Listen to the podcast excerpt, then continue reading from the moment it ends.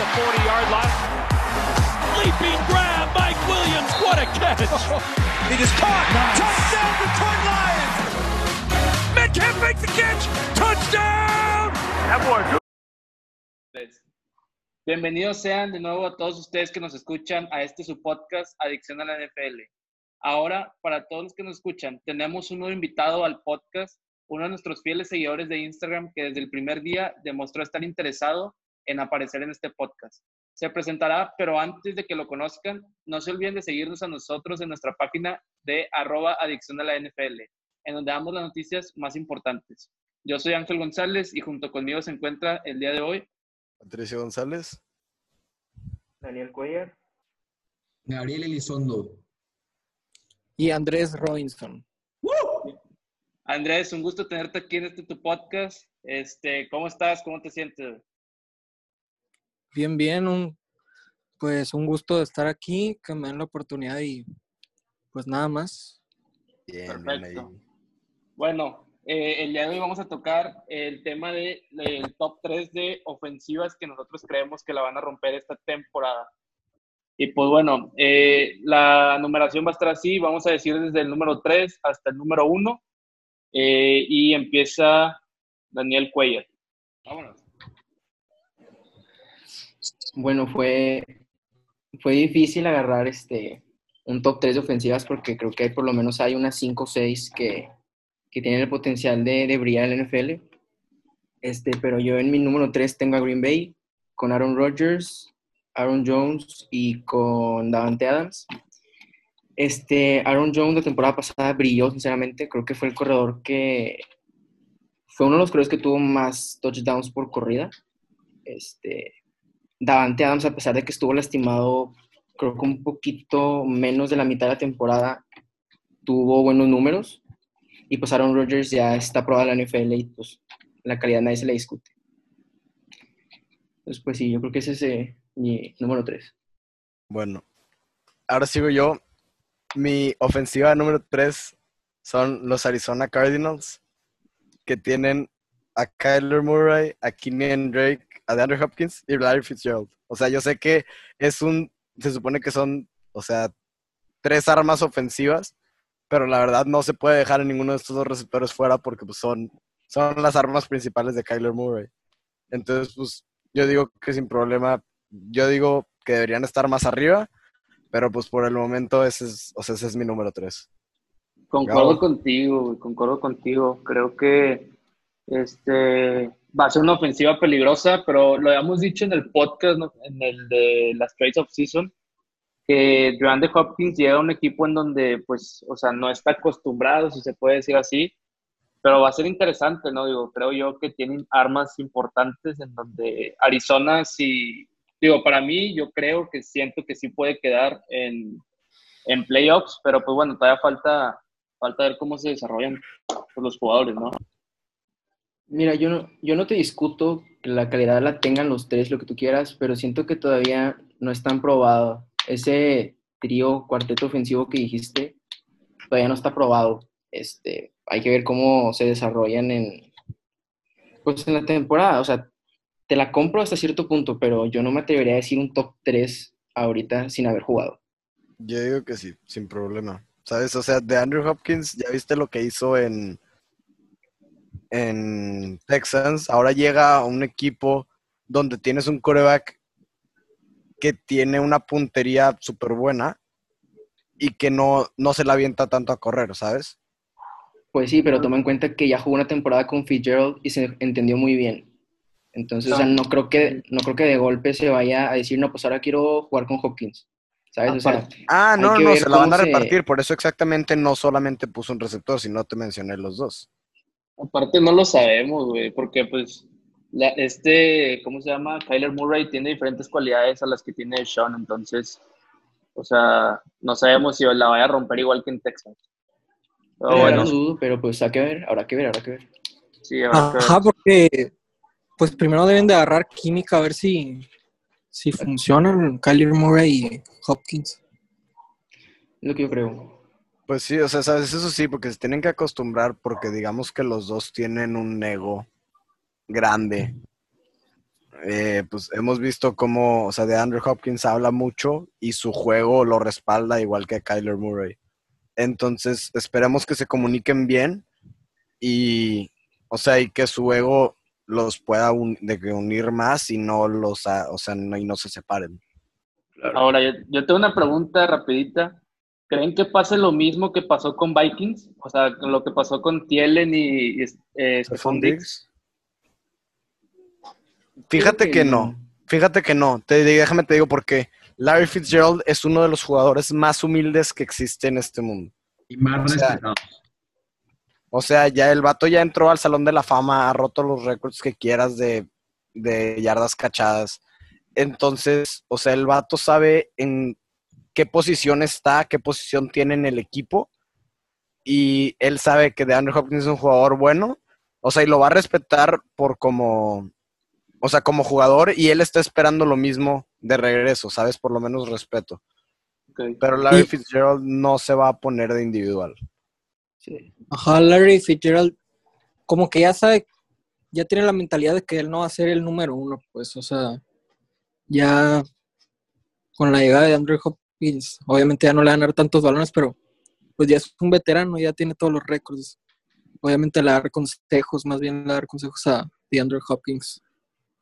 Exacto, exacto. Es lo que yo también quería, lo que quería mencionar. O sea, Larry Fitzgerald, en mi opinión, ya va de salida. Entonces, yo creo que sí va, o sea, puede jalar muy bien este, este dúo de receptores. Mira, sí están buscando un receptor, otro receptor número uno, pero yo diría que a Larry Fitzgerald le queda esta y incluso la que sigue. Pues O sea, sí, ya se va a retirar, pero yo digo que todavía está bueno para jugar. Pues sí. Bueno, Eso ya, este, eso ya depende del jugador. Continuamos. voy a decir mi, mi número 3. Este, miren, creo yo que eh, este, la química entre los, entre, ¿cómo se llama? Julio Jones y Matt Ryan ha sido increíble este, estas últimas temporadas. Y la verdad creo que con la llegada de Todd Gurley, que llega en verdad a callar bocas. Todd Gurley viene a callar bocas, viene a silenciar a todos los que dijeron que no podía, a todos los que dijeron que no sirvió para nada en los Rams y viene a demostrar su juego en este equipo y creo yo que van a hacer una muy buena temporada. Fíjate bueno que que lo sí. mencionas, eh, qué bueno que lo mencionas porque yo también lo tenía considerado, pero pues falta eso de que Gurley esté al 100 o que se recupere. Sí, primero tiene que estar al, al 100 físicamente por la rodilla. pero, pero es un buen prospect para un buen, un buen tridente esta temporada. Yo también lo tenía Es considerado. Bueno, faltan meses para la temporada, digo, no es como que no se va a recuperar, digo, este, pues digo, no no. se recuperó en 16 semanas. sí, ya sé, Eso pero- es, o sea, jugando todas las semanas, no al 100, ¿sabes? Entonces digamos que esto le Ujú. ayuda a recuperarse. Pues sí, Perfecto. muy bueno. Este, Chano, Andrés. Dale, Andrés. Yo, pues yo también tenía a los Falcons. Tenía a Ryan, a Gurley, a Jones. Pues ya la, la química de Matt Ryan y Julio Jones, pues no, no, No, hay hace falta duda. mencionarla, o sea, ya sabemos qué es lo que tiene. Y pues Todd Gurley, ya, pues como están diciendo, sí, el año pasado fue su, su bajón. Y ya, pues tuvo que cambiar de aires, así que yo creo que en, en Atlanta sí le va, le va a ir bien. Nuevo comienzo para Gurley. Porque, sinceramente, ya con los Rams, digo, traía la lesión de la rodilla, pero ya no se veía que era el mismo Gurley que hace dos temporadas. Entonces, yo creo que va a ser bueno para, para este hoy que empiece en un nuevo equipo, nueva, nuevo comienzo y a ver, qué, a ver si sigue mostrando su gran capacidad. Pero bueno, me toca a mí ahora. Voy a hablar sobre los Pats. Nada, no se quedan. No voy a hablar sobre los Pats. voy a hablar sobre los Buffalo Bills que traen una ofensiva muy, muy buena. Obviamente con Josh Allen, ¿no? La, el joven maravilla. Y Singletary y lo que es Stephon Diggs. Digo, creo que una, una ofensiva que promete mucho. Digo, para mí, porque tiene, capa o sea, tiene muy buenos jugadores, tiene una gran capacidad. Entonces, este, pues, pues sí. No sé qué, qué piensan ustedes. Yo la verdad no tenía considerado ese, ese tridente de los Bills. Este, pero digo, Stephon Diggs es un jugador que como habíamos, mencionado, este, tiene mucho que ver el ego en este, las relaciones que se tiene este, entre el coreback, corredor y el equipo en general. Y la verdad creo que se tiene que ganar la confianza del equipo, ya que está también John Brown como primer eh, receptor ahorita y Cole Beasley también, pero pues veremos si ganan la confianza del equipo. Sí, lo que, lo que yo iba a decir es que, o sea, es un buen tridente el que tiene Bills, pero considero que hay mucho mejores este, en la NFL como para quedar dentro de un top 5 de ofensivas. Fíjate que sí, porque, o sea, si tiene, o sea, digamos que tiene que demostrar que aunque haya otro receptor bueno en el equipo puede sobresalir y que no le pase lo mismo que le pasó en Vikingos. Pues habrá que verlo, digo. Para mí es una, una buena ofensiva, pero pues bueno, ¿qué les digo? Bueno, y ahora este, voy a hablar sobre mi segunda ofensiva, que para mí, este, una que tiene mucho poder es la de este, San Francisco, con Jimmy Garoppolo, eh, Samuels y este, se me fue el running back, ¿cómo se llamaba? Devin Coleman o Raheem Mostert.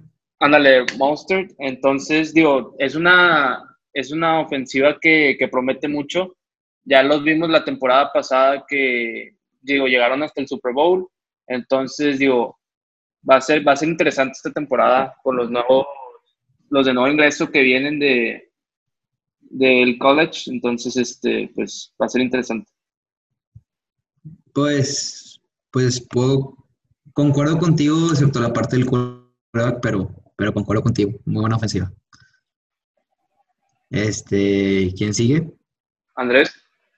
Pues mi os es la de Kansas City, Patrick Mahomes, Tyreek Hill, Devin Williams, eh, porque lo demostraron en el Super Bowl, que sí tienen química, que cuando Williams nadie confiaba, nadie confiaba en él y en el Super Bowl.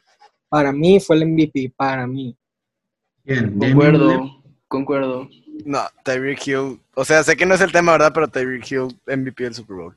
Nah, Damien Williams, papá. Nah. Damien Williams, claro que sí. Damien Williams. Yo digo que Tyreek. Como Digo que Tyreek. Va a ser, va a ser el, el, el nuevo corredor, va a ser Clyde, Ed- Clyde, ¿cómo se llama? Clyde Edwards Heller, el siguiente top Clyde fantasy de rookie, ¿eh? Apuntado, ya se los dije. Yo creo que Tyreek Hill sí. fue el MVP porque, ¿cómo se dice? Tuvo la atrapada que llevó a, a los Chiefs este, a, pues a ganar el Super Bowl, si se puede decir así. Entonces, digo, para mí fue el, el MVP.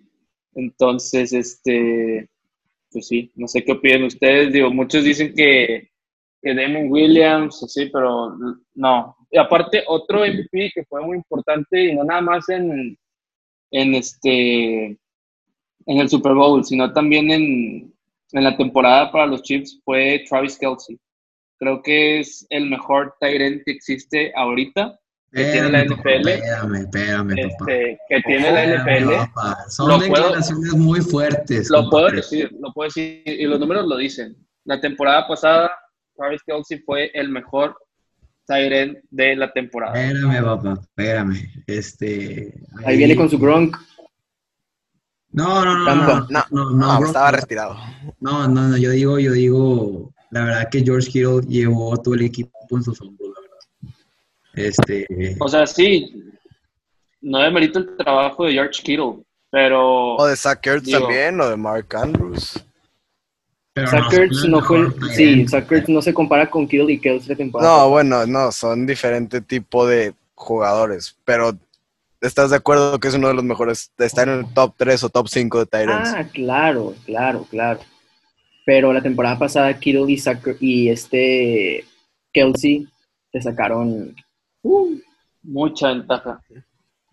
Pero te digo, no demerito el trabajo de George para mí es el segundo, y sí. Yo la verdad, este, para mi segundo equipo estoy eh, empatado con dos. Estoy empatado con los Saints y estoy empatado con los Cardinals. Este, ¿por qué? Este, los Cardinals, como ya habían dicho antes, este es un equipo que, o sea, apenas está, eh, se está revolucionando este, la ofensiva con un nuevo, casi nuevo, este, QB, este, un nuevo receptor, este, en el plantel, este, también casi nuevo Kenyan Drake, nuevo jugador en el plantel, este, entonces siento yo que la verdad, ese conjunto puede ser un muy buen papel la siguiente temporada. Y también los Saints, este, tengo a, pues obviamente, Michael Thomas, Drew Brees y Alvin Kamara. Y yo la verdad, este, la temporada pasada, Michael Thomas es, es, es probablemente de los mejores receptores o el mejor. Pero con el número de touchdowns, este, empató el mismo número de touchdowns que hizo, que fue nueve, lo hizo Devante Parker con un coreback maleta. O sea, la verdad que, o sea, mi respeto a Michael Thomas, pero los números que hizo en el fantasy, los números que hizo en las yardas, claro, claro, claro, claro, claro, o sea, meritan. Pero los touchdowns no fue así que tú digas el más cañón, en mi opinión. Concuerdo contigo. Este, pero, pero eso no, no, me, no quita el, este, la verdad que son un gran equipo y ofensiva y espero que la siguiente temporada, este, con, con Drew Brees ya mejorado, puedan volverla a romper. Pero ¿qué es lo que le pasa a los Saints? O sea, sabemos que siempre ha tenido un buen equipo, pero en playoffs no, no levanta, güey, nada más, no. Y no pueden tener excusas porque tienen a Drew Brees, o sea. Sí, o sea, tienes un Ah, buen quarterback, un buen quarterback, un buen wide receiver, o sea, un buen running back que es Alvin Kamara. No sé qué le pasa a los Saints, la verdad. Y ahora Emmanuel Sanders también a. Qué pedazo de ofensiva. Ah, ahora- Sanders que tienen a Jared Cook, Jean también. Green. O sea, no, tiene un equipazo, pero no sé, no sé qué le pasa a los Saints en, en los playoffs, la verdad. No pueden cerrar con broche de oro. Necesitan un Super Bowl. ¿Mande? Es lo que necesita Saints para ser el equipo, yo creo que más poderoso, güey, ganar un Super Bowl. Bueno, junto con los Chiefs. Ya ganaron. No, o sea, ¿cómo te digo? Ganar un Ah, Super Bowl, pero, ok, Para hacer o sea, los, dos con el, mejores, las dos mejores ofensivas, en tu opinión. Ok, ok. ajá, en mi opinión. Ok, ok. En tu opinión. En tu opinión. Y los Saints, pues, en el. No me acuerdo en qué año fue la del flag, que, que causó mucha controversia. Que- La temporada pasada, ¿no? no, hace dos años, hace dos años. Ah, Sí, ese año. ah, sí, perdón. para- sí, sí, sí, sí. Bueno, ¿quién sigue, Pato? Ok. Eh, yo tuve muchas dudas sobre mi número 2, pero creo que me voy a ir por los Dallas Cowboys. Dak Prescott, eh, Ezekiel Elliott y Amari Cooper. Hasta incluso te podría aventar ahí a CeeDee Lamb. Sabía. Eh, Tranquilo, tranquilo. Vale, no comas ansias. vale, se vale, se vale. Sí, sí, sí, pero no tomas ansias. Yo sí te la compro, Pato. Yo te la compro. Gracias, Gabriel, gracias. Eh, pues bueno, ya sabemos eh, el, el poder de Ezekiel Elliott, que es un jugador muy, o sea, muy ágil, muy explosivo, y pues la verdad para mí ese es el, el número dos. Pero ¿por qué ¿qué CD Lamb, güey? ¿Por qué CD Lamb?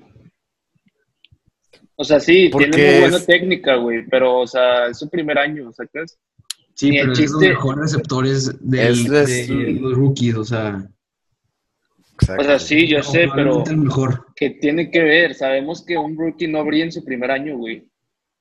La chis, ¿según quién o qué? No muchos brillan en su primer año. Ah, no mucho. Muchos. Es diferente, compadre. Diferente. Ah, está. Bueno, Daniel, el que sigue. Ah, voy yo, este, yo en el lugar número dos, se me ha hecho raro, digo, no sé, pero yo considero que los Vikings, es mi lugar número dos. Con Kirk Cousins, Dalvin Cook, que se aventó un temporada la temporada pasada, y con Tielen, que a pesar de que, de que estuvo lastimado, este, se aventó números, pues, buenos. Pero siento que la temporada pasada Dalvin Cook fue el que hizo brillar esta ofensiva, que Fíjate que no te la es muy buena. La verdad, sí, yo también lo, o sea, está por el, ay, el- por el número 2. y, y pues, o sea, es, es una ofensiva muy buena, la verdad, pues sí tiene razón que Dalvin Cook brilló de más la, la temporada pasada, pero pues digamos que los dos, el quarterback y, el, y Adam Thielen estuvieron lastimados unas semanas. Sí. Entonces, pues yo creo que fue por eso, pero también, o sea, no le quitemos mérito a Dalvin Cook, la verdad, o sea, lo hizo muy bien. La verdad es que sí. Y ahora con Justin Jefferson, uff, Uy, se viene bueno, ¿eh? se viene bueno el equipo de vikingos, Y sí. la verdad. Este, y bueno, sigues tú con tu primer eh, equipo. Ah, bueno, y para mí el mejor equipo, ya lo, ya lo dijeron ustedes, pero es Mejor Saints. ofensiva, perdón, mejor ofensiva. Perdón, sí, mejor ofensiva es la de Saints. Este, para mí es la que más va a brillar y la calidad que tiene, la explosividad, el espectáculo que brindan. La verdad, a mí, a mí me gusta mucho y los números que tienen, y bien lo dijo Gabo, es lo que a Michael Thomas no le ayudan los touchdowns que tiene, pero la calidad que tiene nadie se la discute. Pero sí, esa es para mí la mejor ofensiva. Pues mira, no te voy a discutir nada porque esa también es mi ofensiva número uno, entonces pues no hay mucho que decirle. Eh, pues Michael Thomas y Drew Brees, o sea, rompiendo récords la temporada pasada, Alvin Kamara sin estar al 100 todavía hizo mucho. Sí. Y Bueno, háblate, háblate, háblate así que bien. tú digas mucho, mucho que hizo la temporada pasada. No Hizo lo necesario. Hizo lo No necesario. sobresalió, no sobresalió no como sobresalió, sobresalía. La verdad que no sobresalió. No, yo no digo que sobresalió. la temporada pasada en específico no sobresalió. No sobresalió, estoy totalmente de acuerdo, pero hizo lo necesario. O sea, esa yardita que faltaba la sacaba. Entonces, Lo necesario es ganar el touchdown, compadre. Nada es lo necesario para perder los Mira, Cabo, Barkley no hizo nada, cállate. Gabo, tú decías El que Joe Mixon, el Super Bowl, tú, tú decías que Joe Mixon iba a quedar en top 3 esta temporada pasada y mira dónde terminó dando. O sea, no sé qué pensabas que No, Joe mira, Mixon iba a brillar. Joe o Mixon, sea, Joe Mixon es muy buen corredor, pero no le ha ido el equipo, compadre. Es muy buen corredor, pero no le ha ido el equipo.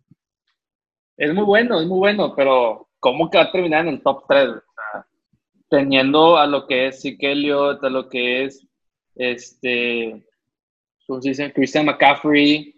No, o sea, no, no, no veía un Joe Mixon ahí, la verdad. Pues pero yo, bueno, yo tenía expectativas altas de Joe Mixon, pero no sé por qué tenemos este tema. Gabo, tu número uno, por favor. El número uno, obviamente, a ser los bucaneros de Tampa Bay. Ay, Ay, no. ya. No ya faltaba, ya se había tardado. Ya me voy. Ya se había tardado, güey. Este, Ya se había tardado. era, era esperado. Este, la verdad que yo digo que Es que, es increíble las barbaridades que te estás aventando en estos podcasts. Es increíble. ¿Quién es el corredor? ¿A quién pusiste como corredor? mira, A Ronald Jones, yo creo. sí, Ronald Jones, pero espérame, espérame, espérame. No, lo digo en especial por el corredor, compadre. No lo digo en Yo especial- sé, a ti te vale el corredor. Tú lo estás haciendo por. A ver, se me hace que aventaste a Gronk en vez de a Mike Evans ahí. No, no, no. Puse primeramente al mero mero, Tom Brady. Después puse como sus, sus dos este, armas aéreas más importantes. Pues obviamente a Chris Godwin y a Mike Evans. Este, Gronkowski, pues, este, se queda, se queda un poquito corto. Digo, veremos qué hace después de regresar de, de ¿cómo se llama? Del, del retiro. Del retiro, retiro. De la WWE. De pelear. Y Ronald Jones, la, la verdad que, que a mí me sorprendió este, la temporada pasada, este, pero bueno, veremos qué es lo que sucede. Yo, yo te tengo una pregunta, güey. Sinceramente, viendo la temporada pasada de Tom Brady con los Patriotas, ¿crees que, o sea, sí vaya a brillar con Tampa?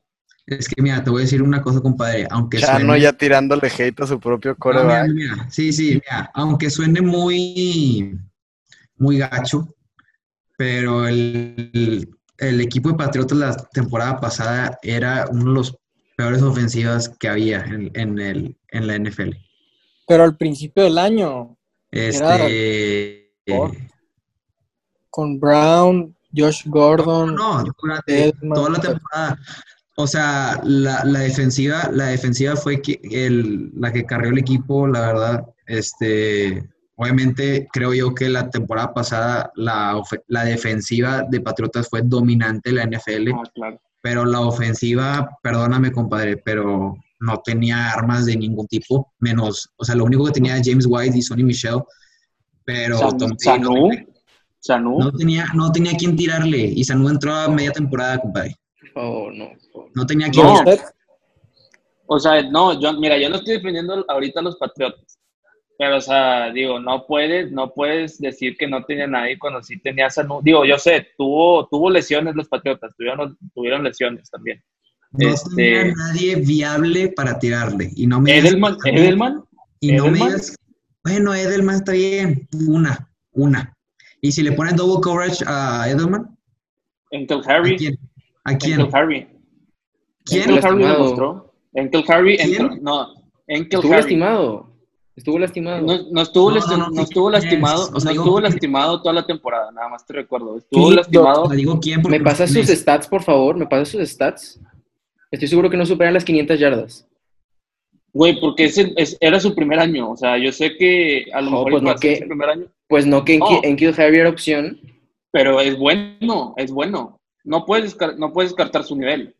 Pero no son Jamás por- opciones viables, Chano. O sea, son opciones que, que o sea, son de receptores o Tyren, no sé, no sé quién sea ese, ese camarada, perdón. Este es- son decentes, pero no son, no son como para ganarle a una defensiva este, de los playoffs, por ejemplo. Pasaron los No, playoffs tiene- mucho, compa. No pueden pues, mucho. no, la verdad es que no. Está bien, te lo, te lo valgo, te lo valgo. Esta No, vez sí me callaste, güey. Esta Y vez sí me callaste. ahorita Tom Brady en los Bucaneros, créeme que lo que le sobran son opciones y receptores. Créeme. Ahora que lo cubran es la cosa, güey. ¿Está bien? Está bien, Está bien, digo, por eso draftearon a un, a un uno de los mejores tackles eh, este, en el draft. Y creo que también draftearon otros linieros ofensivos. Pero, pero bueno, este, Andrés, para mí el número uno, pues no, no se me hizo difícil los, el triente de New Orleans Saints con Drew Brees, Thomas y Camara. Pues porque Drew Brees es de calidad, Michael Thomas también, son los de los mejores. Camara sí es lo que me preocupa que este año sin Mark Ingram bajó sus, sus yardas, sus touchdowns. Y el año que estuvo con Mark Ingram tuvo, tuvo 14 touchdowns. Así que es lo único que me preocupa Camara, que no vaya a rendir, mejo- que no vaya mejor, mejorando. No, pues sí. ya lo, ya todos lo dijeron, ¿no? Una defensiva, digo, una ofensiva muy, muy potente. Pero pues bueno, me toca a mí la última. Y Para cerrar. para cerrar ya este podcast, a mí me, yo voy a decir que los Chiefs, una interesante, una interesante este, ofensiva, Patrick Mahomes, el mejor quarterback ahorita, eh, digo, por ganar el Super Bowl y todo. Eh, obviamente Damien Williams, que es un running back muy importante para el juego de, de los Chiefs, y pues Hill.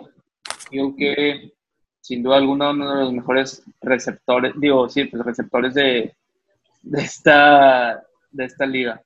Obviamente pondría, pondría a Travis Kelsey, pero pues yo tengo una pregunta. no Ángel. dejar fuera. Yo tengo Dígame. una pregunta. Este, ¿tú crees que los Kansas City este, vayan a producir o vayan a, a brillar como la temporada pasada o más o menos?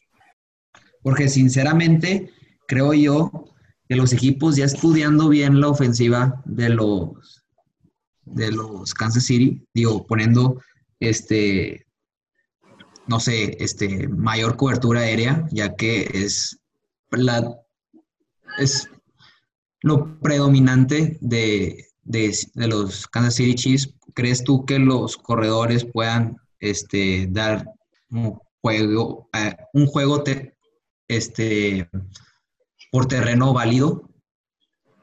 Pues sí, tienes un, un buen corredor. Bueno, tienes dos buenos corredores que es este, pues Damien Williams y LeSean McCoy, digo. O sea, sin duda alguna, Y al que draftearon también. los Chiefs. Ajá, y aparte draftearon a uno más. No me acuerdo No su me nombre, la verdad. Eh, Y, pero, este, pero sí, sí tiene la, la posibilidad de tener un juego terrestre muy, muy bueno. Digo, ya la tiene, entonces, digo, no le veo ningún problema. Pero ¿crees tú que van a brillar o más o menos que, que la temporada pasada? Se me hace, a mí se me hace que van a brillar más, porque ya vimos que Damon Williams tiene la capacidad este, para ser, o sea, titular indiscutible y que es un jugador importante para el, el cuadro de los Chiefs. Entonces, digo, claro que van a, brillar más, para mí. No sé Y lo también está, pues, Sammy Watkins y el, el rookie Hartman. Se me hace que van a mejorar ellos, esos dos, el año que viene. Sammy Watkins es de una week, lo aprendí. Este, entonces, yo no me confío de él, la verdad. Sí, no, yo la verdad, yo la verdad, yo también tenía Kansas City en el número uno, pero yo, yo pienso que Tampa Bay llevaría un poquito más la ofensiva, pero yo creo que también que está en mis opciones muy válido ahí este Kansas City, este y, y, pues veremos qué es lo que lo que produce en esta siguiente temporada. Sí, Chano, yo no dudo nada de Kansas, un poquito de San Francisco, pero hasta cierto punto te la compro y de Bill sinceramente no. Pero yo te quiero hacer una pregunta. Se me hizo sorprendente hasta cierto punto que no hayas metido a la ofensiva de los Saints. ¿Hay un porqué o simplemente te gustan más esas? O... No, sinceramente yo, o sea, mi, mi primer lugar estaba dividido por dos, eran los Chiefs y los Saints. Pero pues bueno, también ya para darle variedad, porque pues ya todos dijeron que la número uno son, son los Saints.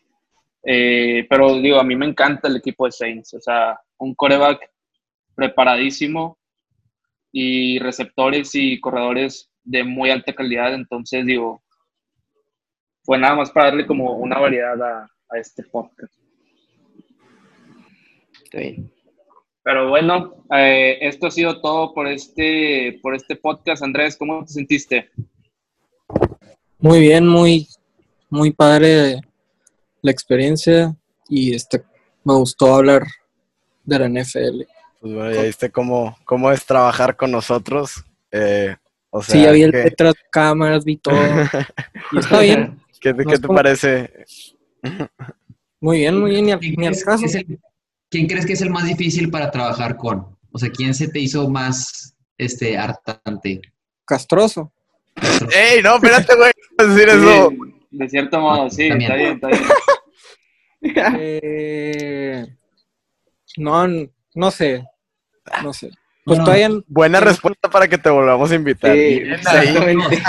Con dos. En Si un- es entre dos o tres, se vale, se vale. Sí, si somos todos, dilo, vámonos. Sí, No, vámonos. pues en media hora no, no puedo decir, ah, este dato es, es bien enfadoso, este dato es bien buena onda. No, pues. A lo mejor tuvo un mal día, la morra no la no lo peló. El Bien bajada de pecho, bien bajada de pecho. Bien bajado No. ese balón, ¿eh? Eh, Muy bien, no, pues muchas gracias Andrés por, por estar aquí con nosotros, por aguantarnos literalmente pues dos días. Este, entonces, este, muchas gracias por todo. Eh, síganos en nuestras redes sociales, arroba adicción de la NFL, y muchas gracias por escucharnos. ¡Uh!